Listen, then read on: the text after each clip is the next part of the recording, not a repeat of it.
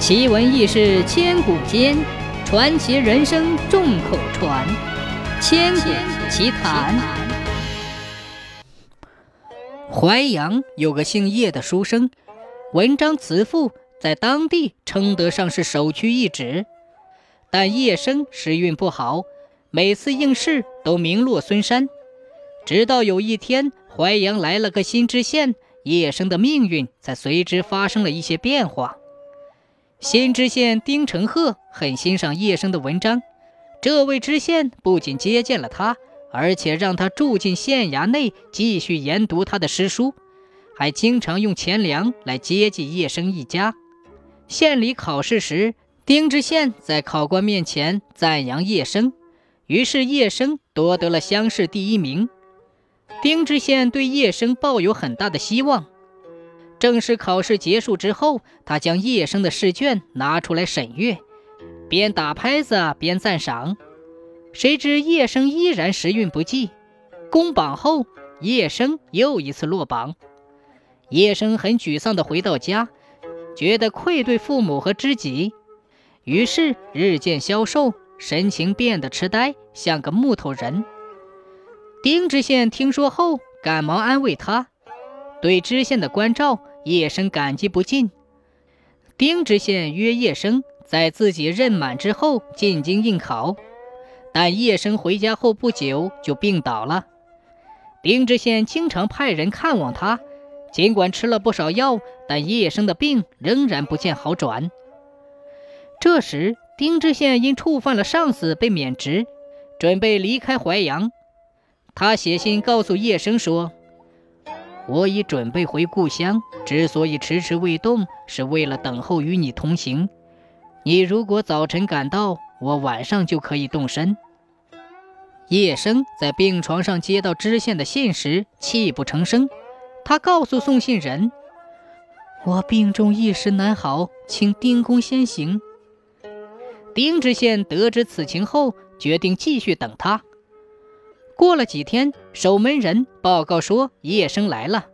丁知县高兴地迎接他，并问候他。叶生说：“因我的病让您久等了，真是不敢当。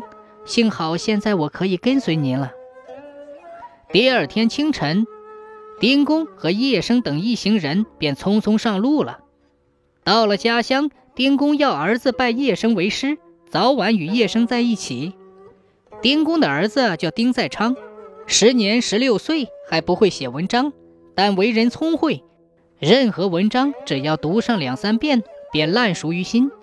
在叶生的帮助下，丁公子不到一年就能落笔成文。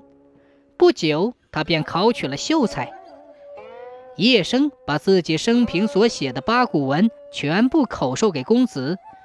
省考时的七道试题，丁公子全部命中。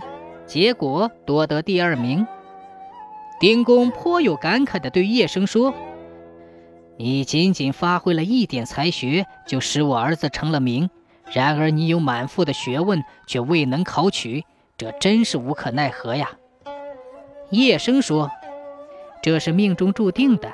我借公子的福气，为文章吐气，让天下人知道我半辈子沦落，并不是我才学不如人，而是时运不济。”这也满足了，况且人生得一知己足矣，又何必非要自己中举才算幸运呢？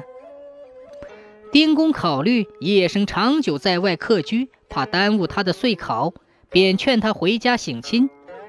叶生听后很不高兴，丁公也就不再勉强他，并嘱咐丁公子在京城替叶生捐钱买个监生。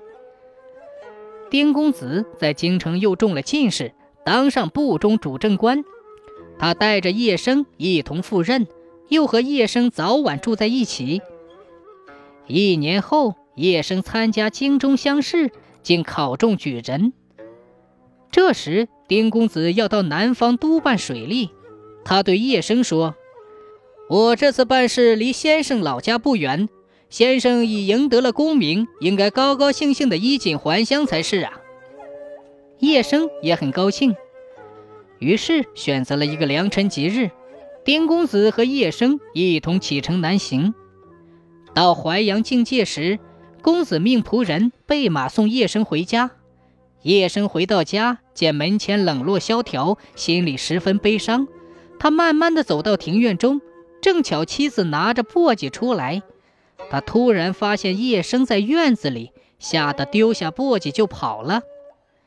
叶生心里很难过，他说：“我现在富贵了，你我三四年没见面，你怎么就不认识我了？”妻子站在远处说：“你你已经死了很久了，说什么富贵？之所以没有安葬你，是因为家里穷，加上儿子又小。如今儿子长大成人了，马上就要厚葬你，请你不要作怪吓人。”叶生听了这番话，心里好生凄凉。他走进屋里一看，只见黑棺材明明白白的停放在那里，于是他即刻扑倒在地，消失得无影无踪。妻子惊恐地看看，只见他的衣冠像金蝉脱壳一样退落在地上。妻子悲痛不已，抱着衣冠大哭了一场。这时，儿子从私塾回来，见马车停在自家门前，问明情况后，惊慌地跑回来告诉母亲。